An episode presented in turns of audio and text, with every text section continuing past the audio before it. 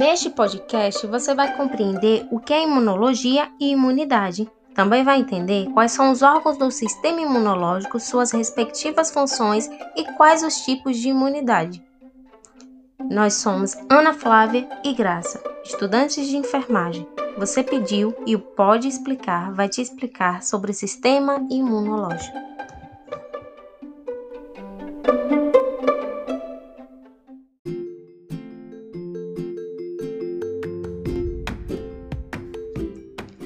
O sistema imunológico, sistema imune ou imunitário, é composto por milhões de moléculas e vários tipos diferentes de células com diversas funções que interagem entre si. Tudo com o objetivo de defender o corpo contra doenças, vírus, bactérias, micróbios e agentes externos. O sistema imunológico humano serve como uma proteção, um escudo, uma barreira, até mesmo como um exército que nos protege de seres indesejáveis, os chamados antígenos, que tentam invadir o nosso corpo. Existem diferentes tipos de imunidade, como a imunidade inata e a adquirida, mas sobre isso a gente conversa um pouquinho mais adiante, tá bom?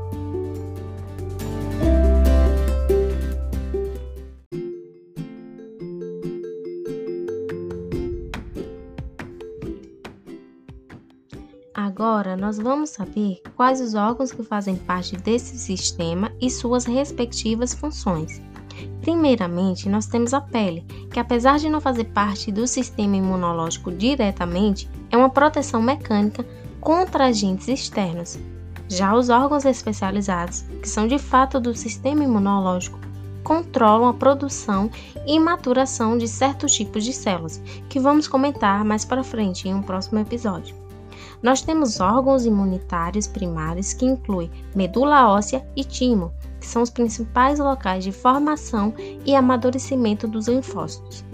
Já os órgãos imunitários secundários, que incluem linfonodos, tocilas, baço, adenoides e apêndice, atuam no sistema imunológico após a produção e amadurecimento dos linfócitos.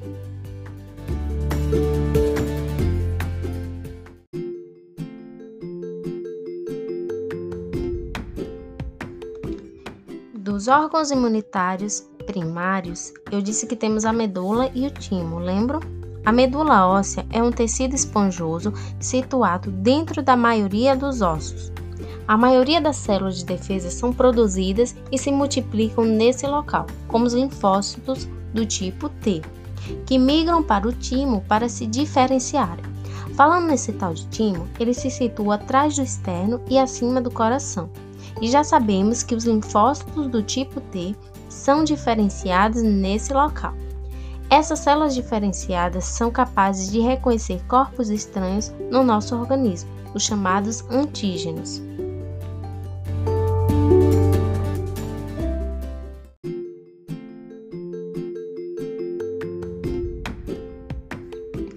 Órgãos imunitários secundários são os locais nos quais as células de defesa desempenham seu verdadeiro trabalho, lembrando que fazem parte os linfonodos, o baço, as tocilas, adenoides e apêndice. Nesses locais, as células de defesa têm contato constante com substâncias estranhas ao organismo, bem como patógenos.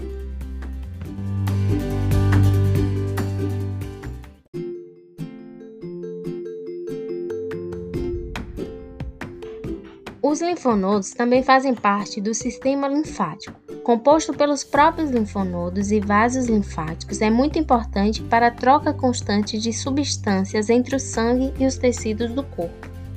Os vasos linfáticos formam uma rede bem fina de vasos que constantemente drenam fluidos dos diferentes tecidos do corpo.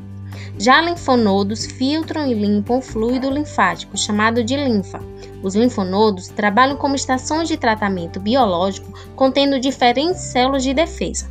As células desse sistema aprisionam patógenos e ativam a produção de anticorpos específicos no sangue. Algumas vezes, os linfonodos ficam inchados, doloridos e endurecidos. Isso pode ser um sinal de uma reação inflamatória de defesa ativa, por exemplo, uma infecção.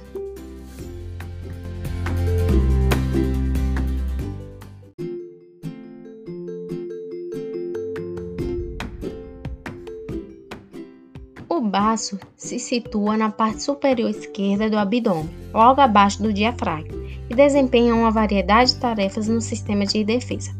É responsável pela remoção de células vermelhas envelhecidas e pelo armazenamento e remoção das plaquetas que participam da coagulação sanguínea. Também tem funções de defesa específica, como armazenamento de células de defesa para serem liberadas quando necessárias e também podem destruir diretamente as células que forem reconhecidas como não próprias, como patógenos. As tocilas também pertencem ao sistema de defesa. Elas têm uma localização especial na garganta e no palato. Então, suas células de defesa entram em contato com patógenos rapidamente e podem ativar o sistema imunológico imediatamente. Seus tecidos são compostos primariamente por linfócitos. Além das tocilas, das tocilas palatinas do lado direito e esquerdo, também existem as adenoides. Elas se situam na parte superior da garganta, acima do palato. Também existem as tocilas linguais, na base da língua, e mais tecidos linfáticos nos lados da garganta.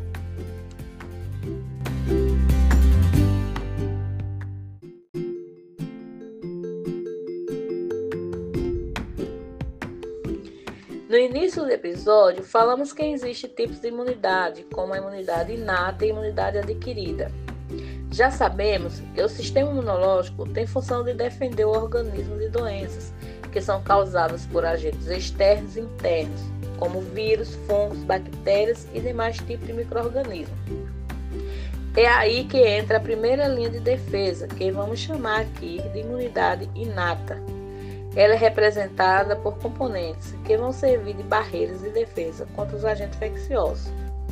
Essas barreiras são chamadas de barreiras físicas e mecânicas, barreiras fisiológicas, barreiras celulares e barreiras inflamatórias. As barreiras físicas e mecânicas têm como objetivo retardar ou impedir a entrada de moléculas e agentes infecciosos no organismo, como, por exemplo, podemos citar a pele, cílios, mucosas, fluidos corporais e ações físicas, como tosse e espirros.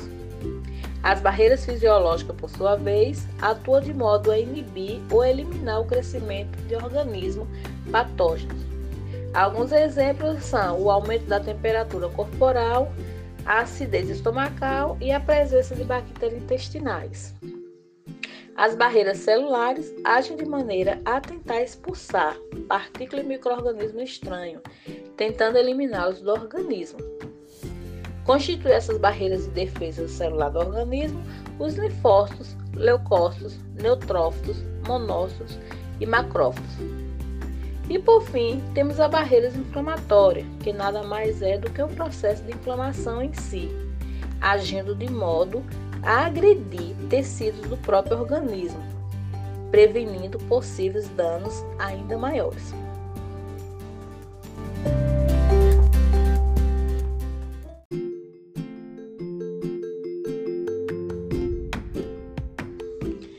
No início do episódio, falamos que existem tipos de imunidade, como a imunidade inata e a imunidade adquirida. Já sabemos que o sistema imunológico tem função de defender o organismo de doenças que são causadas por agentes externos e internos, como vírus, fungos, bactérias e demais tipos de microorganismos. É aí que entra a primeira linha de defesa, que vamos chamar aqui de imunidade inata. Ela é representada por componentes que vão servir de barreiras de defesa contra os agentes infecciosos.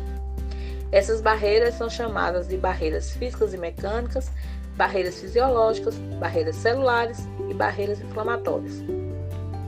As barreiras físicas e mecânicas têm como objetivo retardar ou impedir a entrada de moléculas e agentes infecciosos no organismo, como, por exemplo, podemos citar a pele, cílios, mucosas, fluidos corporais e ações físicas, como tosse e espirros. As barreiras fisiológicas, por sua vez, atuam de modo a inibir ou eliminar o crescimento de organismos patógenos. Alguns exemplos são o aumento da temperatura corporal, a acidez estomacal e a presença de bactérias intestinais. As barreiras celulares agem de maneira a tentar expulsar partículas e microorganismos estranhos, tentando eliminá-los do organismo. Constituem essas barreiras de defesa celular do organismo os linfócitos, leucócitos, neutrófilos, monócitos e macrófagos. E por fim, temos a barreira inflamatória, que nada mais é do que o processo de inflamação em si, agindo de modo a agredir tecidos do próprio organismo, prevenindo possíveis danos ainda maiores.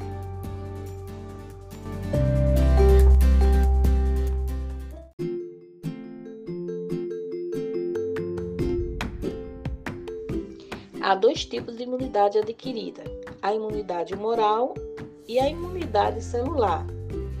A imunidade humoral, que é ativada por células chamadas de linfócito B e envolve a proteção de anticorpos a determinadas doenças, principalmente quando causada por vírus, como é o caso do sarampo.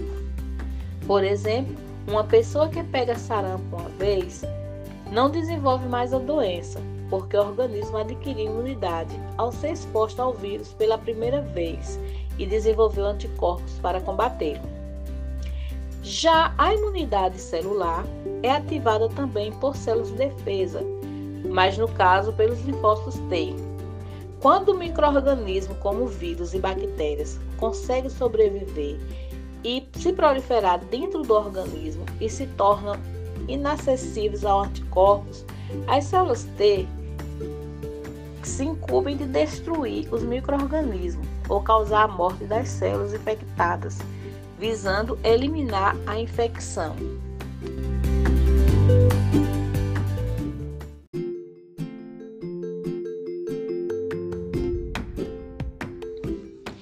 Por fim, para que o organismo seja capaz de se proteger, o sistema imunológico deve estar operante e funcional. No entanto, algumas doenças, como é o caso da diabetes e da AIDS, disfunções como em caso de alimentos inadequados ou uso de determinados medicamentos, podem contribuir para uma disfunção do sistema imunológico, causando uma condição conhecida como sistema imunológico baixo ou imunidade baixa.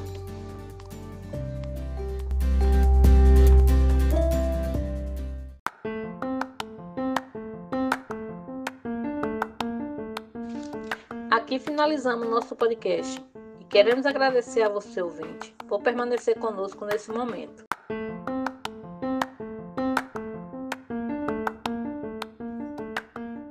E aí, conseguiu entender um pouquinho sobre o sistema imunológico? É, a gente tentou te explicar. O Pode Explicar fica por aqui. Até o próximo episódio. Tchau!